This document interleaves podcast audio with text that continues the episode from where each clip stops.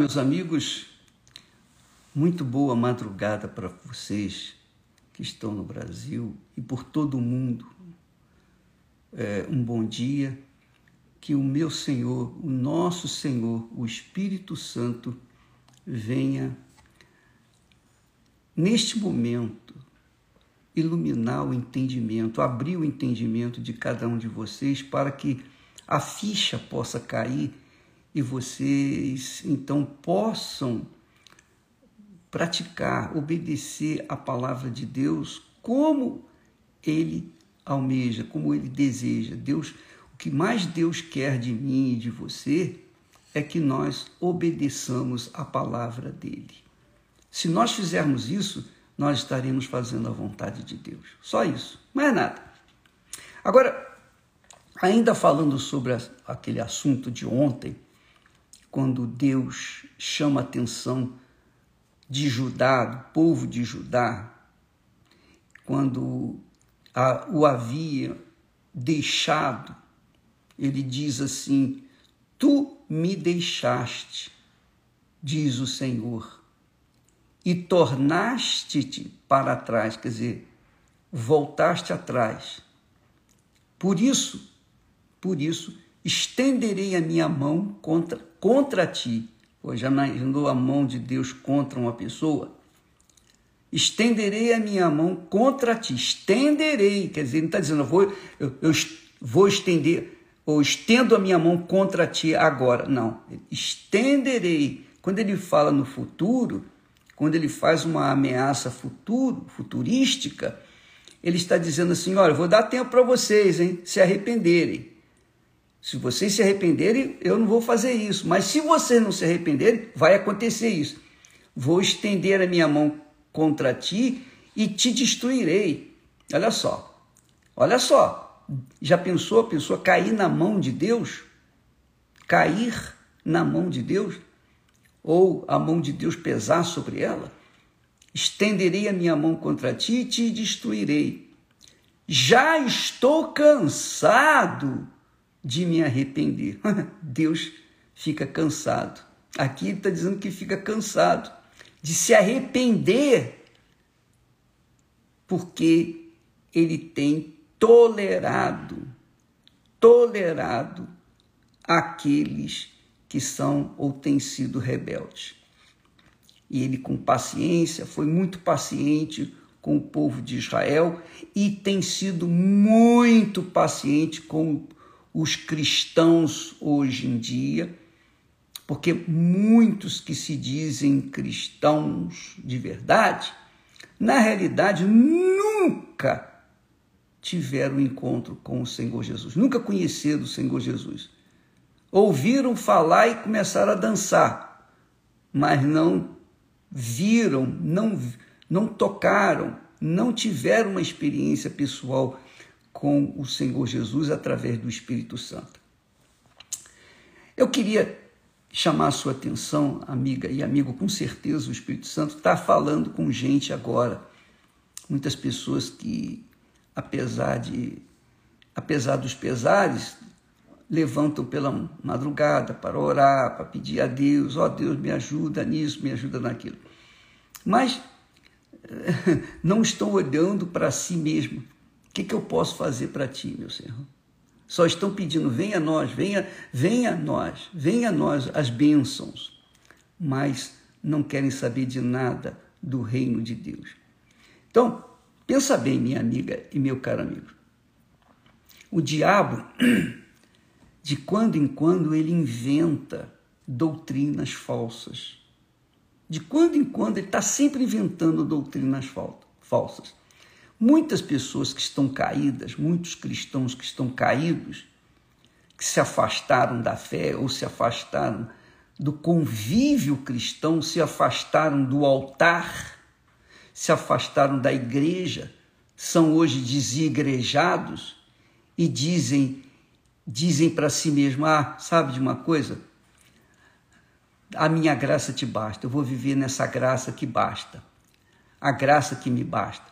O diabo tem usado essa palavra, a minha graça te basta, para consolar os que estão fora fora do altar, que estão perdidos por aí, por aí, que estão desigrejados. Ah, não, a minha graça te basta. Então a pessoa carrega consigo essa palavra. Ah, a minha graça te basta. A graça de Deus me basta. Pronto. Só que essas pessoas não têm ideia do que significa isso. Por que, que Deus falou a minha graça te basta? E para quem Deus falou a minha graça te basta? E eu queria esclarecer isso para vocês que estão aí a buscar uma resposta divina. Veja só, a Bíblia fala que o apóstolo Paulo, olha só, o apóstolo Paulo lá em 2 Coríntios, no capítulo 12, você vai ver que Paulo, ele diz assim: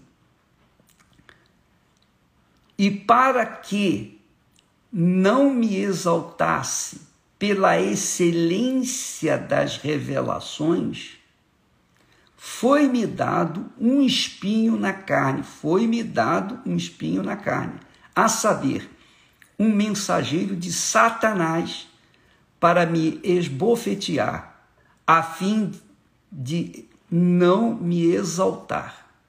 Quer dizer, você sabe que Paulo, ele foi um dos mais iluminados, mais revelados dentre os, se é que podemos falar assim, dentre os apóstolos. Ele chegou ao ponto, ele diz assim: Eu fui. A... Ele não falou que foi ele, mas a gente sabe que foi ele. Foi arrebatado ao paraíso e ouviu palavras inefáveis. Quer dizer, ele havia sido arrebatado ao paraíso e ouvido palavras inefáveis. Ó, que ao homem não é lícito falar. Quer dizer, Paulo chegou a uma, uma condição extraordinária, magnífica, pelas gloriosas revelações que o Espírito Santo lhe deu. E você sabe, se você ler as epístolas de Paulo, você vê que ele tem realmente tinha uma intimidade com Deus muito grande, muito íntima profunda, porque as cartas de Paulo mostram a sua afinidade com Deus, mostram o caráter, o espírito que ele tinha.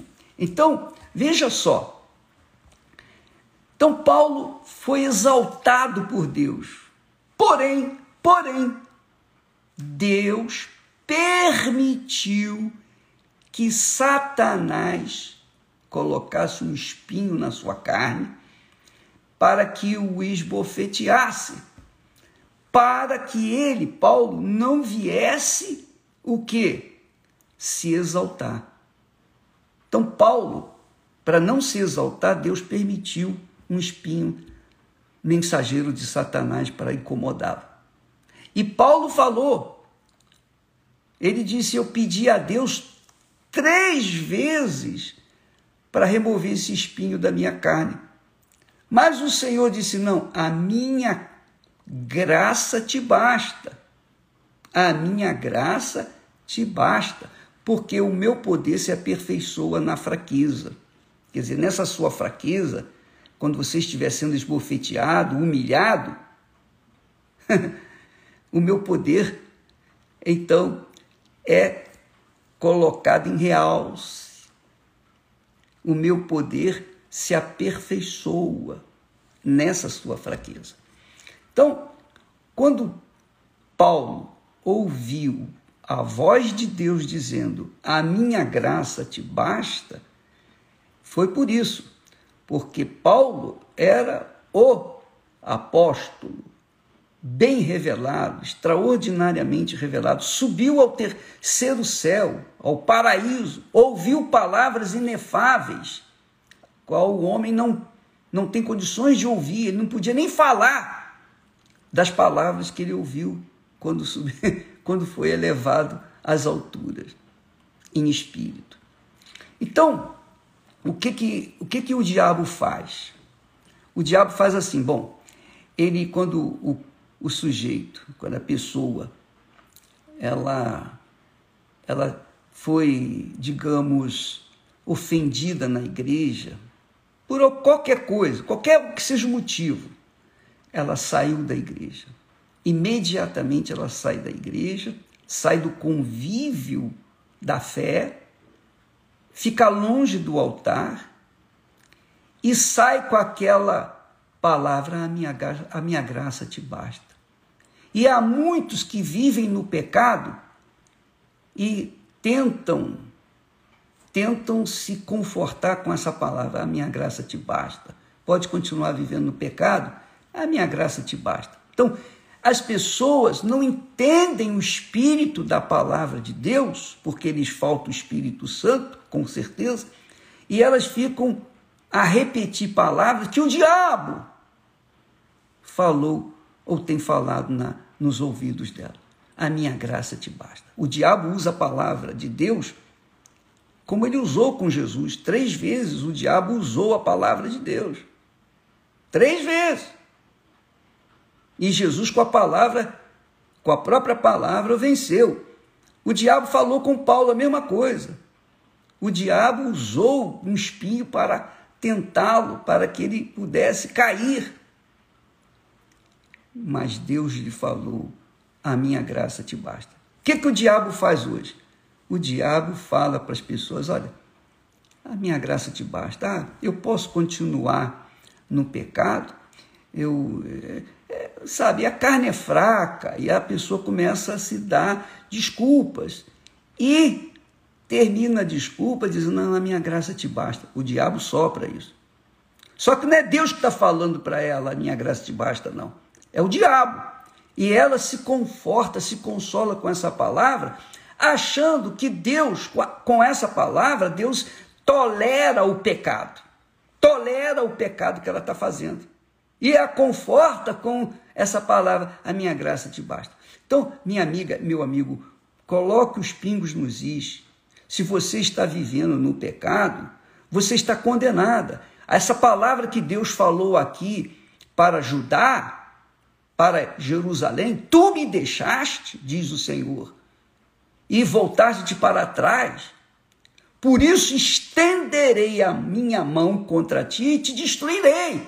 Já estou cansado de me arrepender. Jesus falou, em outras palavras, para a igreja dele, para a primeira igreja que ele mandou a carta para Éfeso. Ele disse: Olha, você faz isso, faz você cura os outros, você liberta, você prega o evangelho, você faz obras de caridade, etc, etc. Você faz muita coisa.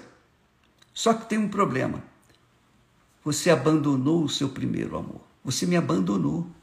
Você está fazendo a coisa no botão automático. Mas a pessoa se consola, se conforta com essa palavra. Não, a minha graça te basta. Então, está no pecado, está vivendo no pecado, vai ser destruído, vai ser condenado. Se morrer, vai para o inferno, não tem jeito, mas ainda assim se consola ou se conforta com esse a minha graça te basta. Minha amiga, meu amigo, a graça de Deus não tolera o pecado. O pecado é pecado, o pecado é do diabo, o pecado é contra Deus, o pecado é da mentira e quem vive no pecado é escravo do pecado, é servo do pecado. O pecado leva as pessoas para o inferno, mas Deus, na sua infinita misericórdia, estende a sua mão, falando, orientando, abrindo ou tentando abrir os olhos e os ouvidos das pessoas com a sua palavra, como agora nesse momento nós estamos falando. Eu não estou aqui para agradar a C. E a Igreja Universal do Reino de Deus não é um clube religioso. Não. Se você quiser ficar, fica. Se você quiser sair, saia. Isso é problema seu. É você e Deus, Deus e você. A nossa missão é pregar, espalhar, é semear a palavra de Deus, a palavra que salva, porque a verdade contraria a mentira. Quem vive da verdade se sustentará pela verdade. Quem vive na mentira se desgraçará pela mentira. Essa é a realidade.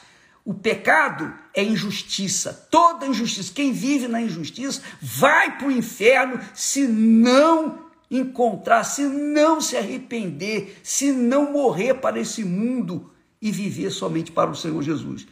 Porque a verdade é Deus, é o Senhor Jesus, Ele é a verdade. E quando a pessoa vive na verdade, a sua consciência é limpa, pura, transparente. Ela não tem medo de enfrentar as lutas, os desafios, os problemas. Muito pelo contrário, quando ela encontra problemas, dificuldades, aflições, tribulações, lutas, ela sabe, ela tem consciência que essas lutas, uma vez sendo vencidas, elas glorificam a Deus, são o bom perfume do Senhor Jesus. Vamos tratar isso outro dia.